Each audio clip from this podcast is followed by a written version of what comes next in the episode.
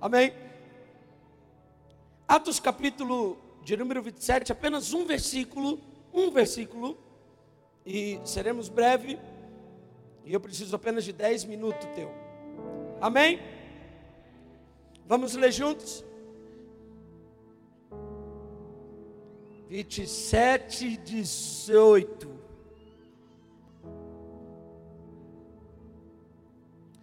Atos 27, 18.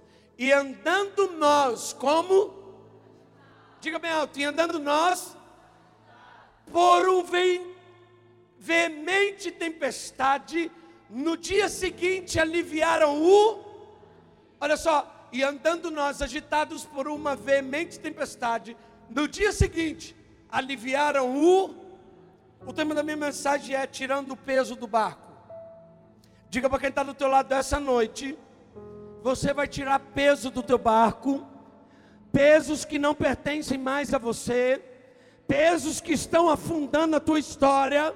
Diga, essa é uma noite de tirar todo o peso da tua vida. Quem está aqui, diga amém. Serei bem breve.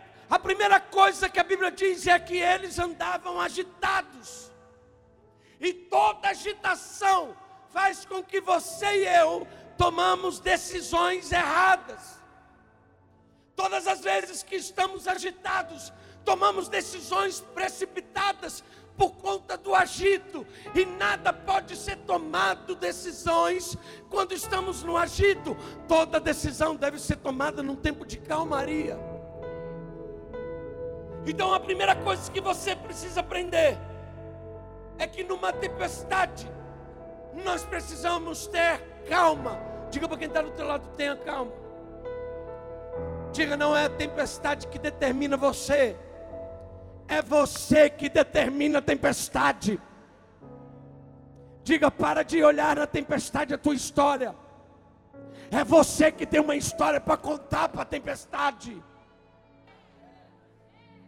O que teria acontecido no seu ciclo de amizades na sua família, se naquela briga que você teve com alguém, você não tivesse tomado uma decisão no agito da briga? O que teria acontecido se você tivesse acalmado? O que teria com pastor, mas você não sabe o que ele, o que ela falou, o que ele ou o que ela fez. Você é a parte calma da tempestade.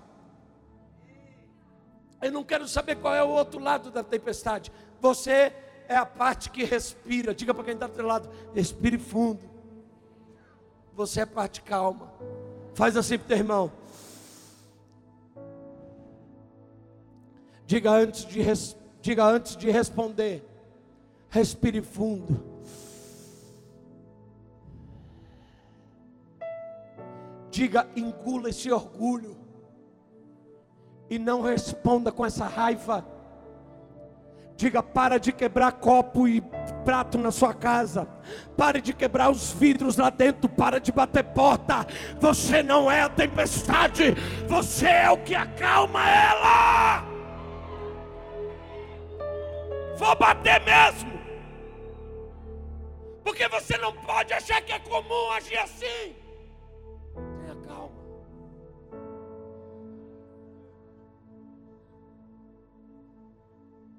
Desmoronando. Tenha calma. Amanhã é segunda-feira. Tenha calma. O 011 vai ligar lá com aqueles números de cobrança. Tenha calma. Para de dizer, não liga mais para mim. Atenda e diga: Oi. Você está devendo? Tô, é. E é. Você vai pagar quanto? Meu pastor pediu para eu ter calma. calma. Diga para quem está do teu lado, tenha calma. As decisões tomadas no agito está destruindo a tua história. Pare de tomar decisões no agito da tempestade. A Bíblia diz que eles andando agitados, você não precisa andar agitado. Tenha calma. Você está aí ou não? Segunda coisa, quando essa tempestade chega, ela me ensina algo que é muito importante. Muitas pessoas desprezam a tempestade por conta do que ela causa, mas poucas pessoas sabem que a tempestade é um dos maiores fundamentos e uma das maiores qualidades de Deus separar algumas coisas da sua vida. Porque é na tempestade, segunda coisa, as, a tempestade ajudam a mostrar quem fica e quem vai embora. A tempestade não é de toda ruim, ela ajuda a mostrar quem fica com você e quem vaza. Você não quer ver? Quando tudo estava indo bem na tua vida. Fala a galera que tinha, irmão. Fala o povo que ligava para você 24 horas. Mas quando a tempestade chegou, ela separou um povo. E você descobriu que aquilo que você tinha numa lista telefônica coube em três, quatro, cinco dedos da tua mão. Porque a tempestade separa quem fica e manda embora quem precisa ir embora. Diga para quem está do teu lado, você não sabe, mas eu preciso te dizer: essa tempestade vai fazer um divisor de pessoas da sua vida. Ela está chegando, não é para te assustar, mas tem muita gente que está aí ainda, porque a tempestade não chegou. Tem muita gente que bate na tua costas, mas não está do teu lado. A tempestade vai definir a qualidade das pessoas que andam com você. No tempo de abundância, eu sei quantos amigos eu tenho mas é na tempestade que eu calculo a qualidade de cada um deles. Diga para quem está do dorme com essa. Essa tempestade vai afastar muita gente. E vai tirar muita gente que finge ser o que não é.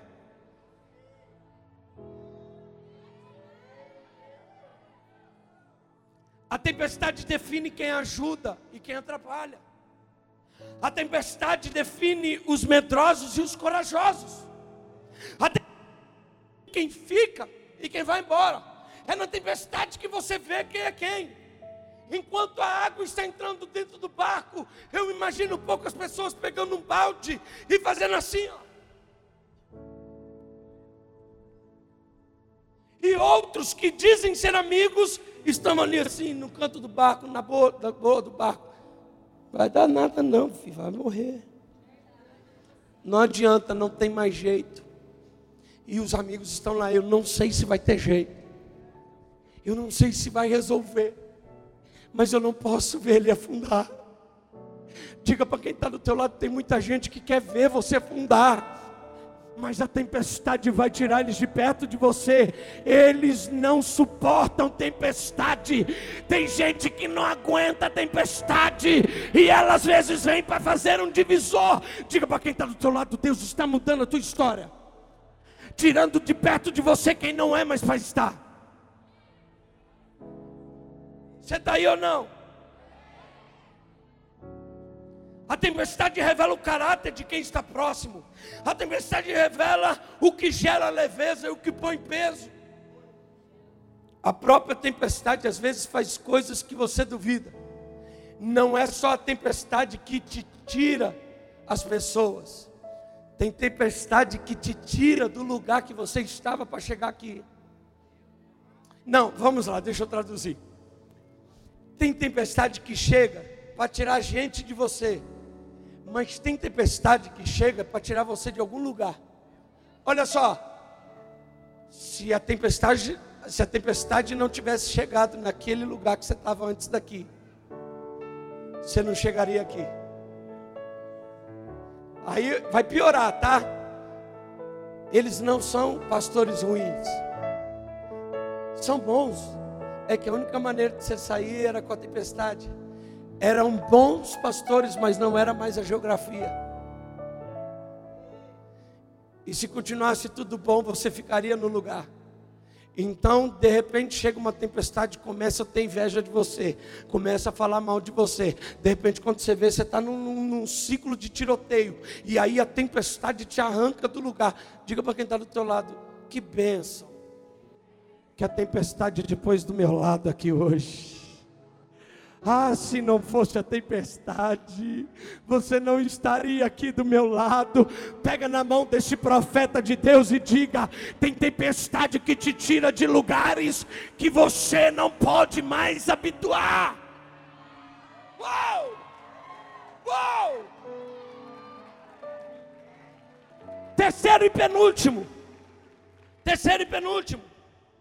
A Bíblia diz que a tempestade vem, eles estão nervosos, estão agitados, a tempestade vem. Aí a Bíblia diz assim: só no dia seguinte, olha aqui, deixa lá.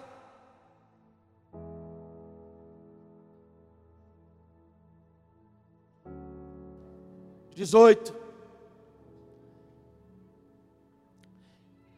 Uma veemente tempestade, vírgula, no dia seguinte, quando, quando o que aconteceria se você não tomasse decisões hoje e esperasse o dia seguinte? Nem toda decisão que você precisa tomar precisa ser decidida agora. Ai, você tem que resolver no nosso relacionamento, ou vai ou racha. Fia, aguenta firme. Amanhã a gente conversa. Não, eu quero mais resposta agora. Amanhã.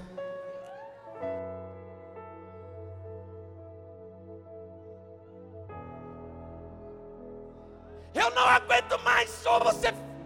Amanhã. Até Jesus, que é Jesus, esperou três dias para dar uma resposta. Três dias morto. Podia dar na primeira hora, podia dar duas horas depois, podia dar dez horas depois, no dia seguinte. Esperou três dias. Não há nada tão importante na tua vida que não possa esperar três dias para resolver. Não adianta chegar para tua mulher e dizer: hoje a gente compra esse carro agora, vamos perder. A sua mulher vai responder, porque o pastor diz: aguenta três dias. Se esse carro for nosso, ninguém vai comprá-lo.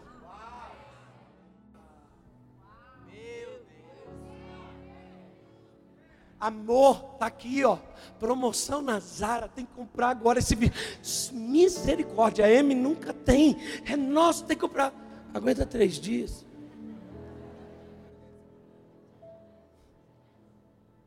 Não há nada na tua vida que não possa esperar o dia seguinte.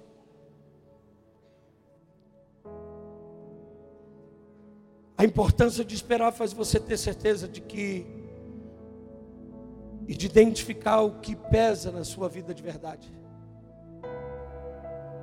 Diga para quem está do seu lado: não tenha pressa para tomar decisões incríveis.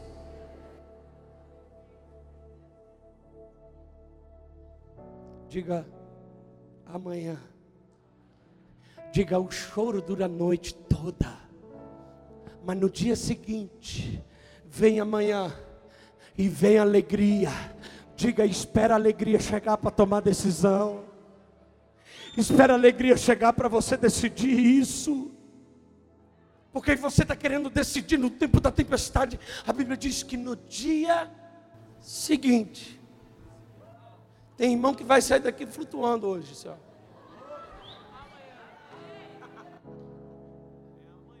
O que, que foi, pastor? Estou na direção. Pastora Giovana diz algo que me choca. Ela diz: Eu não tenho pressa, eu tenho direção. Tem muita gente que te ajuda na pressa. Vamos, vamos, vamos.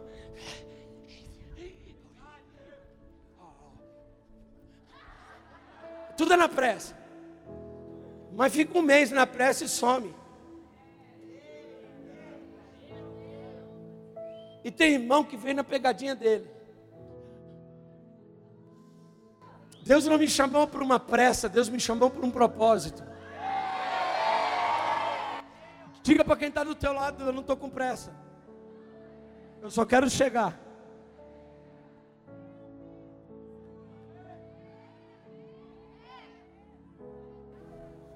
Alguém precisa ouvir isso. Não é velocidade, é direção. Tem gente que corre, corre, mas só dá volta. E tem gente que tem direção e está indo naquela. Você lembra daquela historinha da tartaruga que vem vindo? E o papalégua lá, sei lá o que, que era. Lebre, foi o que eu disse, a lebre.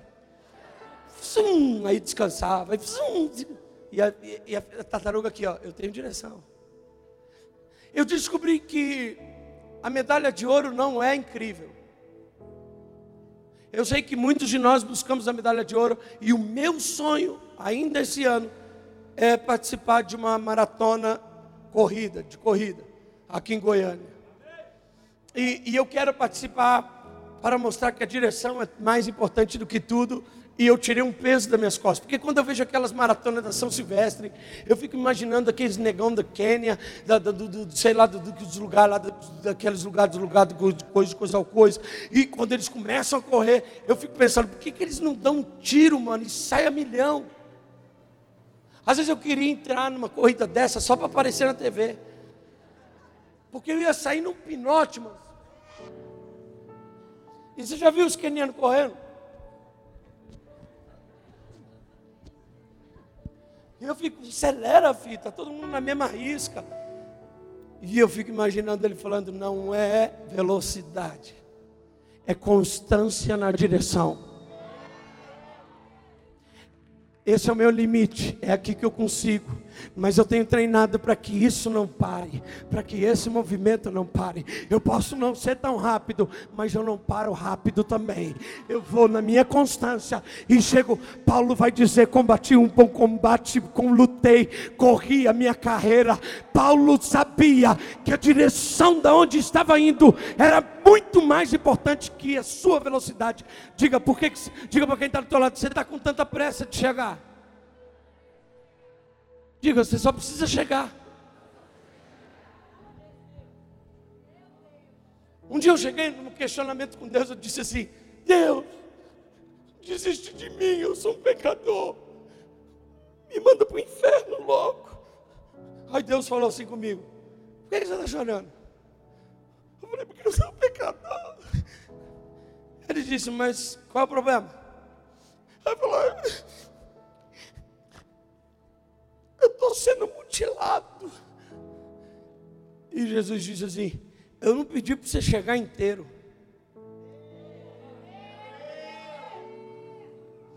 Eu só quero que você chegue. Tem de bom ânimo. Eu não pedi para você vencer. Eu disse: Tem de bom. Olha, Jesus, porque eu venci. Eu venci para você conseguir chegar, não precisa vencer, só tem bom ânimo. Caiu, levanta, continua correndo. Caiu, levanta, continua correndo. Diga para quem está do teu lado: tenha direção. Não abra mão da direção. Vá rumo ao seu propósito. Eu prefiro pessoas lentas e constantes, indecisas, mas constantes, do que pessoas rápidas e prontas que sempre serão inconstantes. O segredo não está na velocidade, sim na direção. E por último, a Bíblia diz que eles estão vendo aquela tempestade, e a tempestade vai afundar o navio. Diga para quem está do teu lado: vai entrar tanta água, que vai começar a afundar esse navio seu. Mas a Bíblia diz que no dia seguinte, eles aliviaram o navio. Me pergunte como? Ah, pergunte com fé como? Eles viram que não daria conta de tirar a água que estava entrando. Porque a água que estava entrando era propósito de Deus para tirar algumas coisas que não deveriam estar no barco. Aí eles estão dentro do barco, a água está entrando. Eu consigo ver isso. Essa caixinha do antigo namorado. Tem todas as cartinhas, desde mil Guaraná com rolha, todos os anéis e aliança, presente, urso. Eu não preciso disso. Ou eu jogo isso para fora do meu barco, ou eu afundo.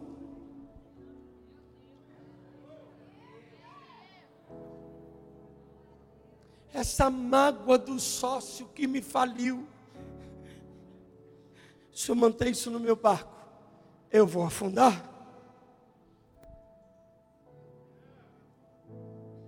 A minha pergunta para você é: o que está dentro do teu barco que está fazendo você afundar, e você não percebe que a tempestade chegou para arrancar desse barco aquilo que não tem que estar tá dentro do teu barco. Quarto e último ponto: alivie-se do peso que pode te afundar. Alivie-se do peso que pode te afundar. Esse peso está matando seus sonhos.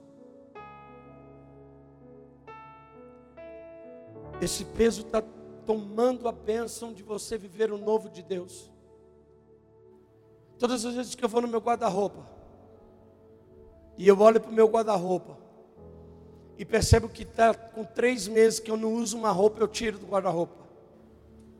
Porque o que eu não uso em três meses é porque eu não vou usar mais. Tem irmã aqui que acha que Jesus vai, quando voltar, vai levar as roupas. Não vai. Vai ficar aí. E todas as vezes que eu olho para aquela roupa, eu falo assim, cara, eu não estou usando, não é justo isso ficar no meu guarda-roupa. E eu aprendi algo com Deus. O velho toma o lugar do novo. Vou dizer de novo. O que está velho para mim, que eu não estou usando porque eu sinto que está velho, toma o lugar do que é o novo para estar tá no lugar do velho. Diga para quem está do teu lado, sabe por que o novo não chegou? Você guarda muita coisa velha no seu navio.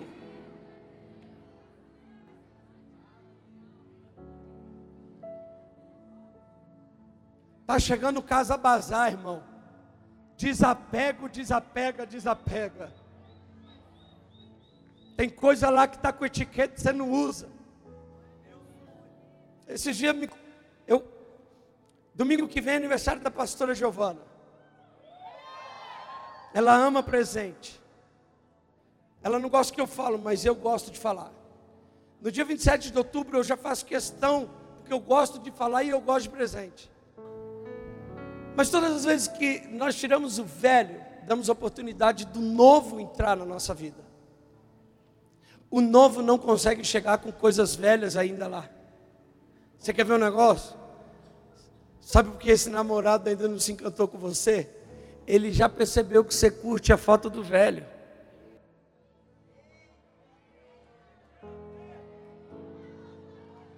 Eu vou tentar te ajudar, porque você é sonsa.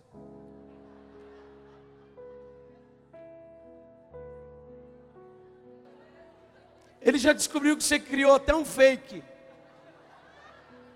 para dominar a vida dele. Diga para quem está do teu lado, se você quer coisas novas na sua vida. Para de cutucar o velho. Diga, Deus tem algo novo para você. E o novo de Deus não se mistura com o velho. A Bíblia diz: é impossível derramar vinho novo sobre odres velhos. Derramando-se vinho novo sobre odres velhos, os odres irão rasgar, se rachar, e todo vinho irá ser jogado fora. Vinho novo, odre novo.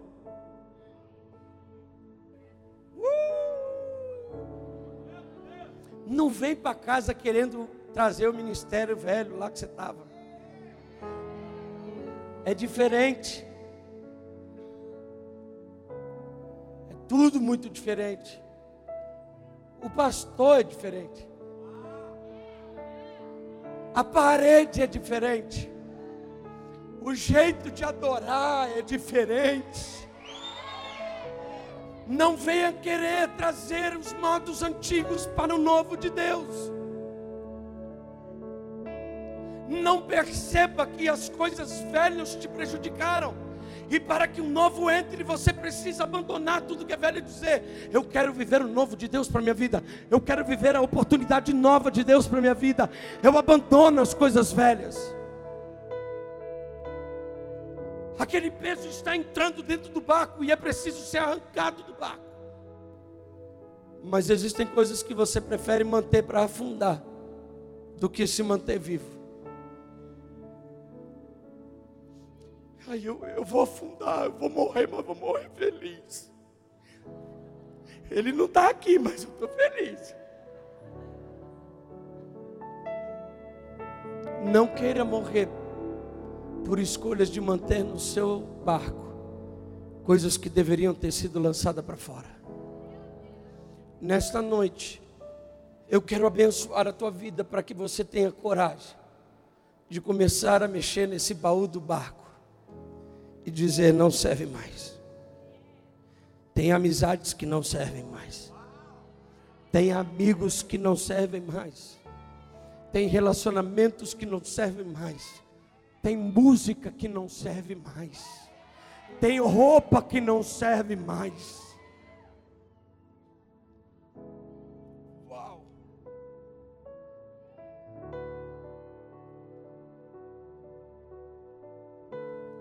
Jesus queria que todo o peso da tua vida fosse tirado. Pastor, olha só, eu não estou no mar e eu não estou no navio. A minha vida não tem significado com isso. E eu termino dizendo o que está escrito em Mateus capítulo 11, versículo 28. Jesus está dizendo: então tá bom, eu sou o mar e você é o barco. Aí ele diz assim: vinde a mim. Alguns, os crentes, os mais crentes, vinde a mim os que oram em línguas, os dizimistas, os batizados nas águas, Vinde a mim, vinde a mim, todos vós que estão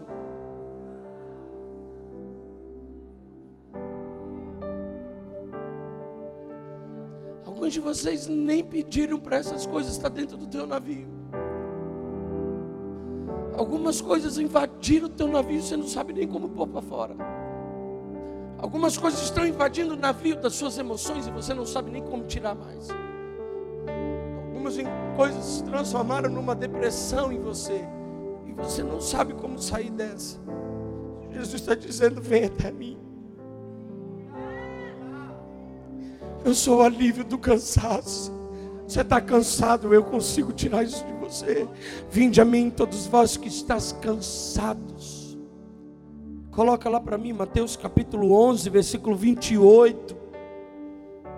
Mateus capítulo 11, versículo 28. Vinde a mim todos os que estáis cansados e oprimidos. Essa opressão que está te tomando não é tua, deixa eu pegar para mim. Ela te mata, mas ela não me mata. Jesus está dizendo, ela vai acabar com a tua história, mas não acaba com a minha. Ela está te gerando noite sem dormir, mas eu não perco o sono. Diga para quem está do teu lado, você está perdendo o sono. Diga, mas você tem que dormir. Segure na mão de alguém. Eu sinto que alguém precisa ouvir. Segure na mão com carinho dessa pessoa. E diga algo profético, porque Jesus está mandando dizer isso. Diga assim: essa noite você irá dormir sem nenhum remédio.